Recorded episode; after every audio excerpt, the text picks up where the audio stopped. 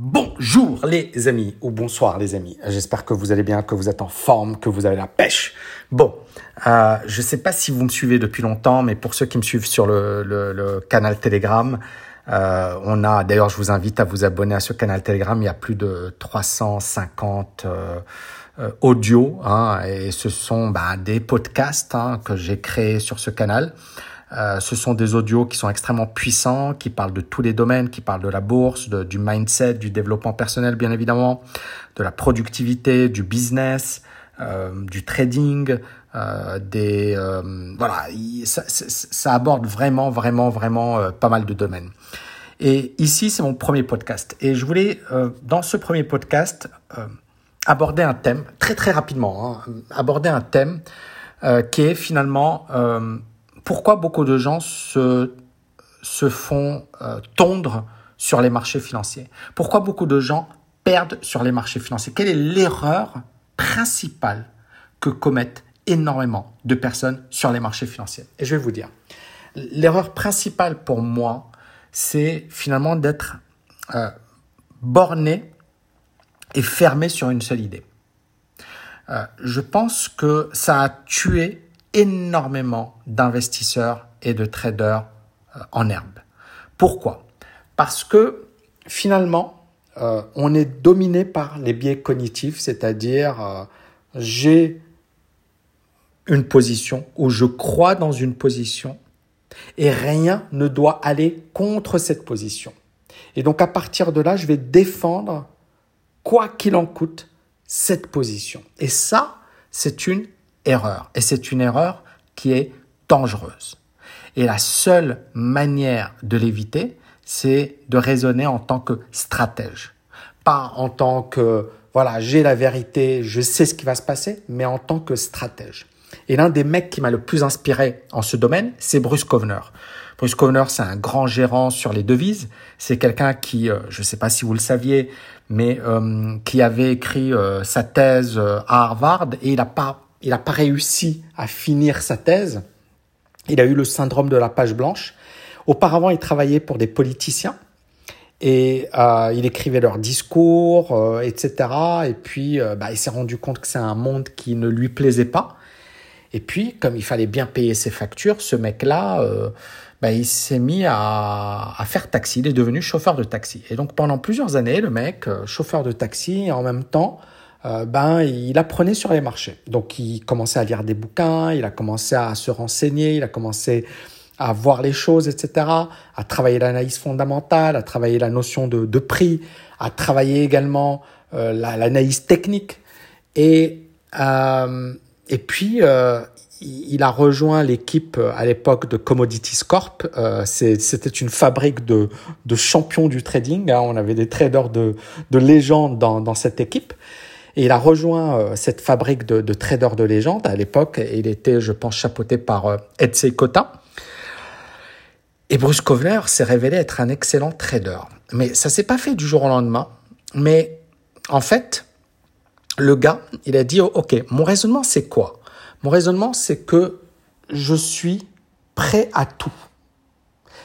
C'est-à-dire, le marché peut monter, le marché peut faire du surplace, le marché peut se casser la gueule. Je suis prêt à tout. Pourquoi? Parce que quand on a tel ou tel scénario qui, euh, qui, se, qui se concrétise, bah, je suis pas surpris. Et j'ai une stratégie qui va s'adapter à ce scénario.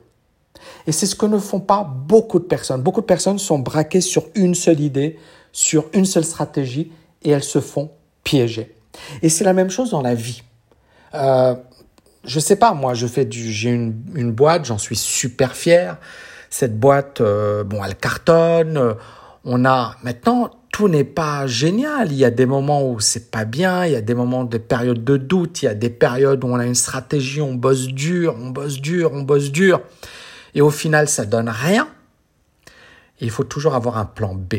Moi, j'entends encore une fois, il y a des coachs qui vous expliquent qu'il faut pas avoir de plan B. Moi, je, pour moi, pour moi, euh, je vais pas, voilà, je vais pas taper gratuitement sur les autres. Euh, mais je pense que c'est la pire erreur à faire, c'est de ne pas avoir un plan B. C'est la pire erreur à faire. Alors attention, ça ne veut pas dire que tu vas faiblir. Ça ne veut pas dire que tu vas faire ton plan A à moitié. Ça ne veut pas dire que tu vas te dire, OK, si jamais j'échoue, j'ai mon plan B. Non, il faut pas raisonner comme ça. Je me mets à fond sur le plan A, mais si jamais ça se passe mal, j'ai mon plan B. Mais le plan A, il faut être à fond. Il faut être à 1000% sur le plan A. Quand par exemple, moi, je mène un projet, je suis à 1000% sur ce projet. Ça ne veut pas dire qu'il va réussir. Et j'ai des projets qui ont échoué.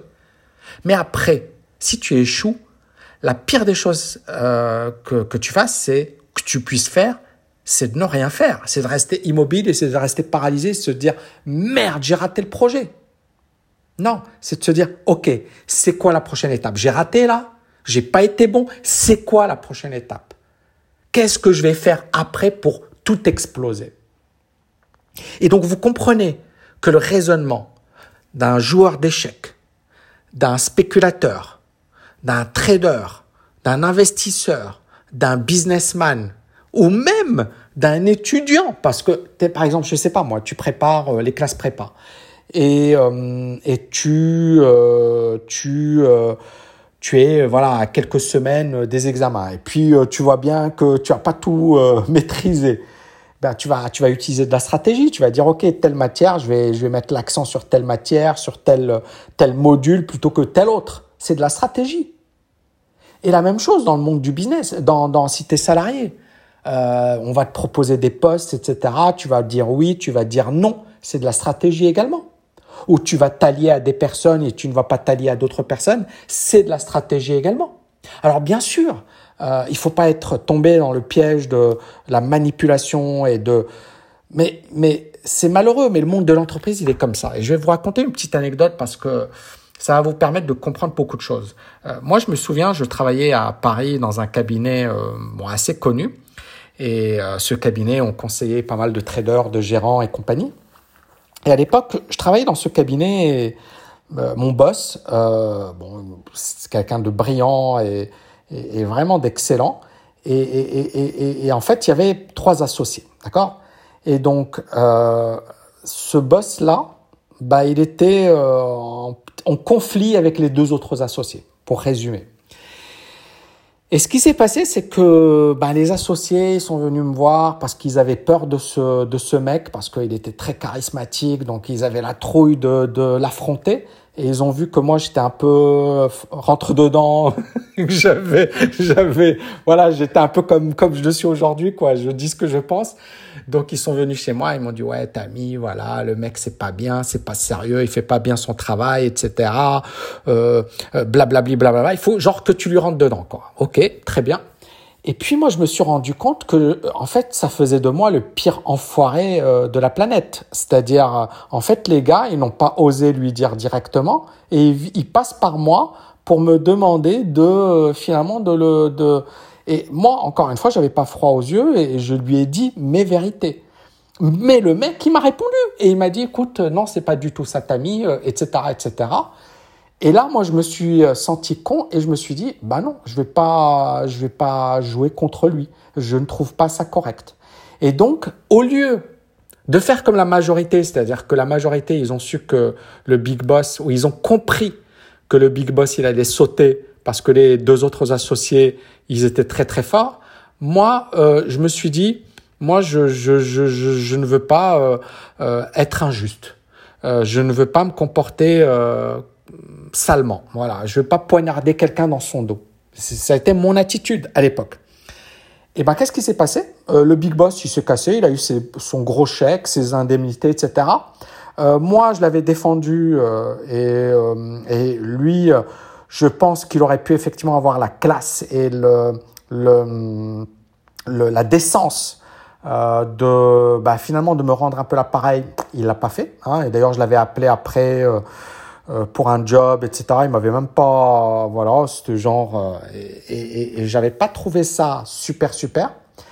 Et, euh, et les deux autres, et donc tout le monde, tous les mecs de, de la boîte se sont alliés aux deux associés. Et donc moi, à un certain moment, j'étais le, voilà le, mec qui euh, qui n'avait rien compris, qui n'avait rien compris. Et donc le big boss, il était parti. Il y avait un autre mec qui était parti. Et moi, moi, je faisais le job de trois personnes. j'étais payé une misère. Euh, et puis, j'avais des résultats de dingue, c'est-à-dire que mes résultats étaient exceptionnels et, euh, et même euh, tous les traders, etc., ils voulaient me parler. Et donc, à un certain moment, j'étais non seulement sur un plan stratégique du mauvais côté, mais en plus, comme j'avais de bons résultats, eh bien, j'agaçais tout le monde et j'étais devenu l'homme à abattre. Et ensuite, ça a été des attaques. C'est-à-dire que les mecs, ils sont pas venus en me disant, euh, ouais, t'es viré. C'était genre, ils arrivaient en me disant, euh, ouais, tiens, il y a une faute d'orthographe. Alors que moi, je faisais le job de trois personnes, je prenais pas de pause, j'arrivais le premier au bureau, je partais le dernier. Et, donc, moi, je comprenais pas. C'est-à-dire, je me disais, c'est bizarre. Je bosse comme un dingue, je, je fais les trucs, etc. Mais en fait, j'avais pas raisonné de manière stratégique. J'étais juste un bourrin. C'est-à-dire, moi, j'avais mes valeurs, j'avais mes convictions. Je me suis dit, voilà, euh, le mec, euh, je vois pas pourquoi il lui tape dessus, c'est pas correct. Donc, j'ai, je suis resté droit dans mes bottes. Alors après, bien évidemment, vous, n'êtes pas obligé de me croire et vous pouvez vous dire, sauf que euh, j'ai bien démissionné et j'ai bien chialé parce que j'avais trouvé ça euh, dégueulasse. C'est-à-dire, euh, vu le boulot que j'avais assommé, vu les efforts que j'avais faits, vu, euh, vu voilà les résultats que j'avais, parce que tout le monde était content de moi, etc. Et que ces mêmes boss, hein, ils me disaient, ouais, c'est toi qui vas ouvrir le, cabinet à Berlin, c'est toi, tu punaise, t'es une star, on va te faire ci, on va te faire ça. Donc les gars, ils m'ont fait monter, ils m'ont fait monter, quoi. Ils me faisaient croire que, voilà. Et puis, euh, bah, je me suis rendu compte que euh, c'était le monde impitoyable de l'entreprise. Et j'ai pas eu que ça comme expérience dans le monde de l'entreprise.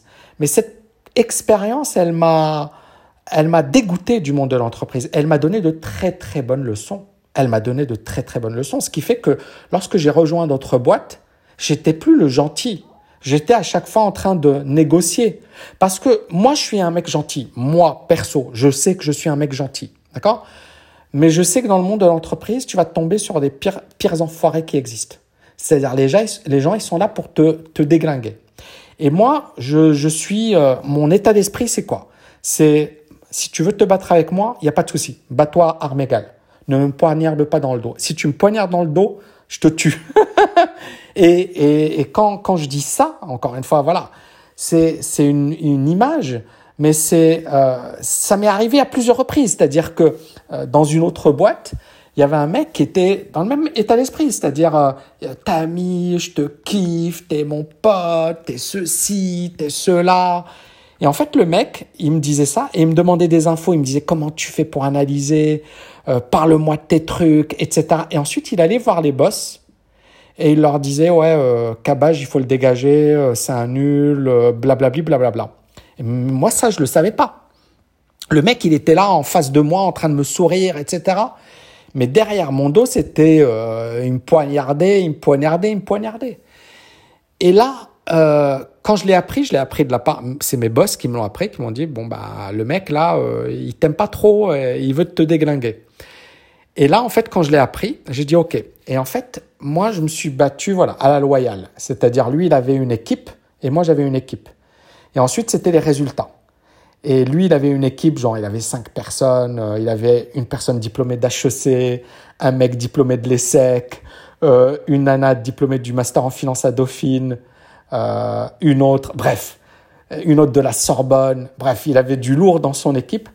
Et moi, j'avais, deux personnes, d'accord euh, il y en avait un, il était en master en finance, et un autre qui avait euh, le SCP. Donc, deux personnes.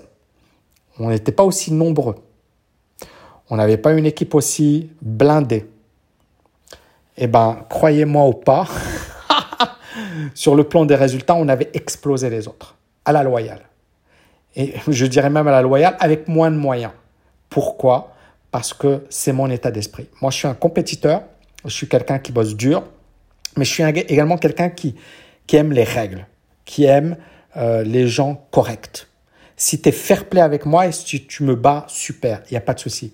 Si tu n'es pas fair play, eh bien, moi, je vais, je vais, ça va me donner encore plus la rage de me battre, etc. Et, et ce que j'ai envie de dire, les amis, dans cette vidéo, c'est soyez des stratèges, arrêtez d'être des moutons.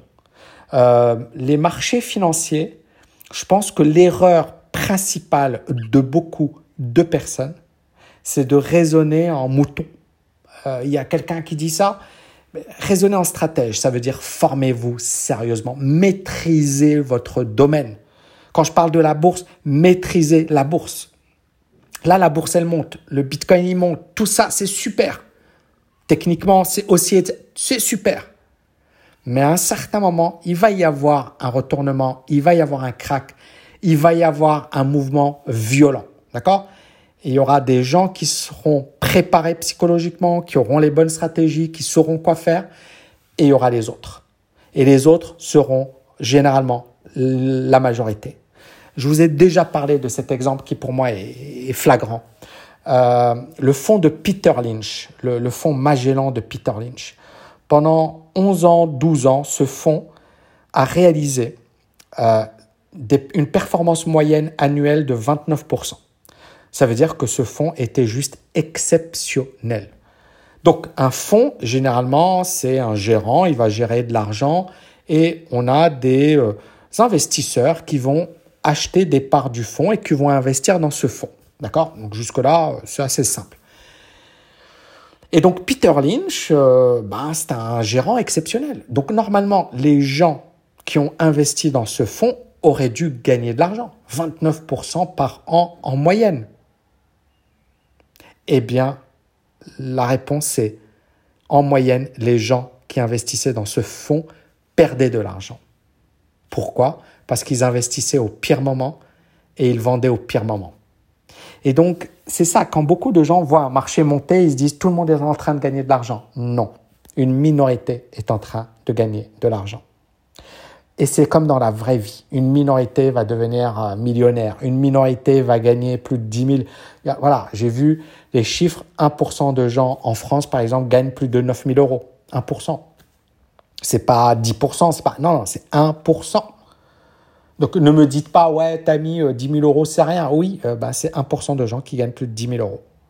Et tu vas voir des gens sur le forum, ouais, euh, ouais, je gagne 10 000 euros. Ok, très bien. Bah, tu fais partie du top 1%. Si tu gagnes 10 000 euros, tu fais partie du top 1%. Bravo, tu as de quoi être fier.